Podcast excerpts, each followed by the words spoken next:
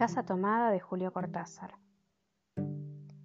Nos gustaba la casa porque aparte de espaciosa y antigua, hoy que las casas antiguas sucumben a la más ventajosa liquidación de sus materiales, guardaba los recuerdos de nuestros bisabuelos, el abuelo paterno, nuestros padres y toda la infancia. Nos habituábamos Irene y yo a persistir solos en ella, lo que era una locura, pues en esa casa podían vivir ocho personas sin estorbarse. Hacíamos la limpieza por la mañana, levantándonos a las 7, y a eso de las 11 yo le dejaba a Irene las últimas habitaciones por repasar y me iba a la cocina. Almorzábamos al mediodía, siempre puntuales. Ya no quedaba nada por hacer fuera de unos platos sucios. Nos resultaba grato almorzar, pensando en la casa profunda y silenciosa, y cómo nos bastábamos para mantenerla limpia. A veces llegábamos a creer que era ella la que no nos dejó casarnos. Irene rechazó dos pretendientes sin mayor motivo.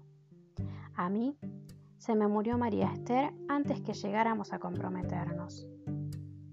Entramos a los 40 años con la inexpresada idea de que el nuestro, simple y silencioso matrimonio de hermanos, era necesaria clausura de la genealogía sentada por nuestros bisabuelos en nuestra casa. Nos moriríamos allí algún día. Vagos y esquivos primos se quedarían con la casa y la echarían al suelo para enriquecerse con el terreno y los ladrillos.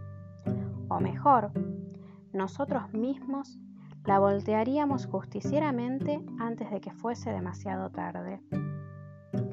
Irene era una chica nacida para no molestar a nadie. Aparte de su actividad matinal, se pasaba el resto del día tejiendo en el sofá de su dormitorio. No sé por qué tejía tanto. Yo creo que las mujeres tejen cuando han encontrado en esa labor el gran pretexto para no hacer nada. Irene no era así. Tejía cosas siempre necesarias. Tricotas para el invierno, medias para mí, mañanitas y chalecos para ella. A veces tejía un chaleco y después lo destejía en un momento porque algo no le agradaba. Era gracioso ver en la canastilla el motor de lana encrespada resistiéndose a perder su forma de algunas horas. Los sábados iba yo al centro a comprarle lana. Irene tenía fe en mi gusto. Se complacía con los colores y nunca tuve que devolver madejas. Yo aprovechaba esas salidas para dar una vuelta por las librerías y preguntar vanamente si había novedades en literatura francesa. Desde 1939 no llegaba nada valioso a la Argentina. Pero es de la casa que me interesa hablar, de la casa y de Irene, porque yo no tengo importancia. Me pregunto qué hubiera hecho Irene sin el tejido. Uno puede releer un libro, pero cuando un pullover está terminado, no se puede repetirlo sin escándalo. Un día encontré el cajón de abajo de la cómoda de alcanfor lleno de pañoletas blancas, verdes y lilas. Estaban con naftalinas, apiladas como en una mercería. No tuve valor para preguntarle a Irene qué pensaba hacer con ellas. No necesitábamos ganarnos la vida. Todos los meses llegaba plata de los campos y el dinero aumentaba. Pero a Irene solamente la entretenía el tejido. Mostraba una destreza maravillosa y a mí se me iban las horas viéndole las manos como erizos plateados, agujas yendo y viniendo y una o dos canastillas en el suelo, donde se agitaban constantemente los ovillos. Era hermoso. ¿Cómo no acordarme de la distribución de la casa? El comedor, una sala con gobelinos, la biblioteca y tres dormitorios grandes quedaban en la parte más retirada, la que mira hacia Rodríguez Peña. Solamente un pasillo con su maciza puerta de roble aislaba esa parte del ala delantera donde había un baño, la cocina, nuestros dormitorios y el living central, al cual comunicaban los dormitorios y el pasillo. Se entraba a la casa por un zaguán con mayólica, y la puerta cancel daba al living. De manera que uno entraba por el zaguán, abría la cancel y pasaba al living. Tenía a los lados las puertas de nuestros dormitorios y al frente el pasillo que conducía a la parte más retirada. Avanzando por el pasillo, se franqueaba la puerta de roble y más allá empezaba el otro lado de la casa. O bien se podía girar a la izquierda, justamente antes de la puerta, y seguir por un pasillo más estrecho que llevaba a la cocina y el baño. Cuando la puerta estaba abierta, advertía uno que la casa era muy grande. Si no, daba la impresión de un departamento de los que se edifican ahora, apenas para moverse. Irene y yo vivíamos siempre en esta parte de la casa. Casi nunca íbamos más allá de la puerta de roble, salvo para hacer la limpieza, pues es increíble cómo se junta tierra en los muebles. Buenos Aires será una ciudad limpia, pero eso lo debe a sus habitantes y no a otra cosa. Hay demasiada tierra en el aire. Apenas sopla una ráfaga, se palpa el polvo en los mármoles de las consolas y entre los rombos de las carpetas de macramé. Da trabajo sacarlo bien con plumero. Vuela y se suspende en el aire. Un momento después se deposita de nuevo en los muebles y los pianos. Lo recordaré siempre con claridad porque fue simple y sin circunstancias inútiles. Irene estaba tejiendo en su dormitorio. Eran las ocho de la noche y de repente se me ocurrió poner al fuego la pavita del mate. Fui por el pasillo hasta enfrentar la entornada puerta de roble y daba la vuelta al codo que llevaba a la cocina cuando escuché algo en el comedor o en la biblioteca. El sonido venía impreciso y sordo, como un volcarse de sillas sobre la alfombra o un ahogado susurro de conversación.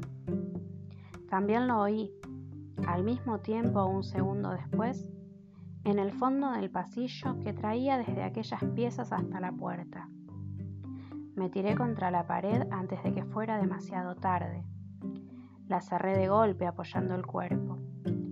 Felizmente la llave estaba puesta de nuestro lado y además corrí el gran cerrojo para más seguridad.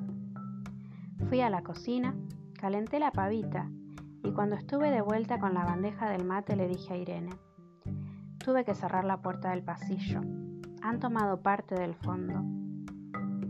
Dejó caer el tejido y me miró con sus graves ojos cansados. ¿Estás seguro? Asentí. Entonces, dijo recogiendo las agujas, tendremos que vivir en este lado. Yo cebaba el mate con mucho cuidado, pero ella tardó un rato en reanudar su labor. Me acuerdo que me tejía un chaleco gris. A mí me gustaba ese chaleco. Los primeros días nos pareció penoso porque ambos habíamos dejado en la parte tomada muchas cosas que queríamos. Mis libros de literatura francesa, por ejemplo, estaban todos en la biblioteca. Irene pensó en una botella de esperidina de muchos años.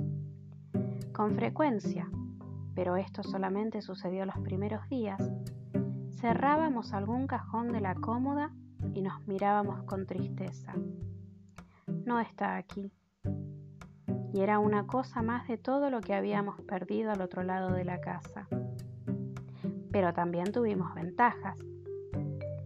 La limpieza se simplificó tanto que aún levantándose tardísimo a las nueve y media, por ejemplo, no daban las once y ya estábamos de brazos cruzados. Irene se acostumbró a ir conmigo a la cocina y ayudarme a preparar el almuerzo. Lo pensamos bien y se decidió esto. Mientras yo preparaba el almuerzo, Irene cocinaría platos para comer fríos de noche. Nos alegramos porque siempre resultaba molesto tener que abandonar los dormitorios al atardecer y ponerse a cocinar. Ahora nos bastaba con la mesa en el dormitorio de Irene y las fuentes de comida fiambre. Irene estaba contenta porque le quedaba más tiempo para tejer. Yo andaba un poco perdido a causa de los libros, pero por no afligir a mi hermana, me puse a revisar la colección de estampillas de papá, y eso me sirvió para matar el tiempo. Nos divertíamos mucho, cada uno en sus cosas, casi siempre reunidos en el dormitorio de Irene que era más cómodo. A veces Irene decía, fíjate este punto que se me ha ocurrido. ¿No da un dibujo de trébol? Un rato después, era yo el que le ponía ante los ojos un cuadradito de papel para que viese el mérito de algún sello de Eupen o Malmedy. Estábamos bien y poco a poco empezábamos a no pensar. Se puede vivir sin pensar. Cuando Irene soñaba en voz alta, yo me desvelaba enseguida Nunca pude habituarme a esa voz de estatua o papagayo, voz que viene de los sueños y no de la garganta. Irene decía que mis sueños consistían en grandes sacudones que a veces hacían caer el cobertor. Nuestros dormitorios tenían el living de por medio, pero de noche se escuchaba cualquier cosa en la casa. Nos oíamos respirar, toser, presentíamos el ademán que conduce a la llave del velador, los mutuos y frecuentes insomnios. Aparte de eso, todo estaba callado en la casa. De día eran los rumores domésticos, el roce metálico de las agujas de tejer, un crujido al pasar las hojas del álbum filatélico. La puerta de roble, creo haberlo dicho, era maciza en la cocina y el baño, que quedaban tocando la parte tomada, nos poníamos a hablar en voz más alta, o Irene cantaba canciones de cuna. En una cocina hay demasiados ruidos de losa y vidrios para que otros sonidos interrumpan en ella. Muy pocas veces permitíamos allí el silencio. Pero cuando tornábamos a los dormitorios y al living, entonces la casa se ponía callada y a media luz. Hasta pisábamos despacio para no molestarnos. Yo creo que por eso era que de noche, cuando Irene empezaba a soñar en voz alta, me desvelaba enseguida. Es casi repetir lo mismo, salvo las consecuencias. De noche siento sed y antes de acostarme le dije a Irene que iba hasta la cocina a servirme un vaso de agua. Desde la puerta del dormitorio, ella tejía Oí ruido en la cocina, tal vez en la cocina o tal vez en el baño, porque el codo del pasillo apagaba el sonido. A Irene le llamó la atención mi brusca manera de detenerme y vino a mi lado sin decir palabra. Nos quedamos escuchando los ruidos, notando claramente que eran de ese lado de la puerta de roble, en la cocina y el baño, o en el pasillo mismo donde espesaba el codo casi al lado nuestro. No nos miramos siquiera. Apreté el brazo de Irene y la hice correr conmigo hasta la puerta cancel, sin voltearnos hacia atrás. Los ruidos se oían más fuerte, pero siempre sordos, a la espalda nuestra.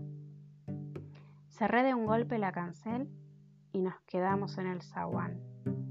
Ahora no se oía nada. Han tomado esta parte, dijo Irene. El tejido le colgaba de las manos y las hebras iban hasta la cancel y se perdían debajo. Cuando vio que los ovillos habían quedado del otro lado, soltó el tejido sin mirarlo. ¿Tuviste tiempo de traer alguna cosa?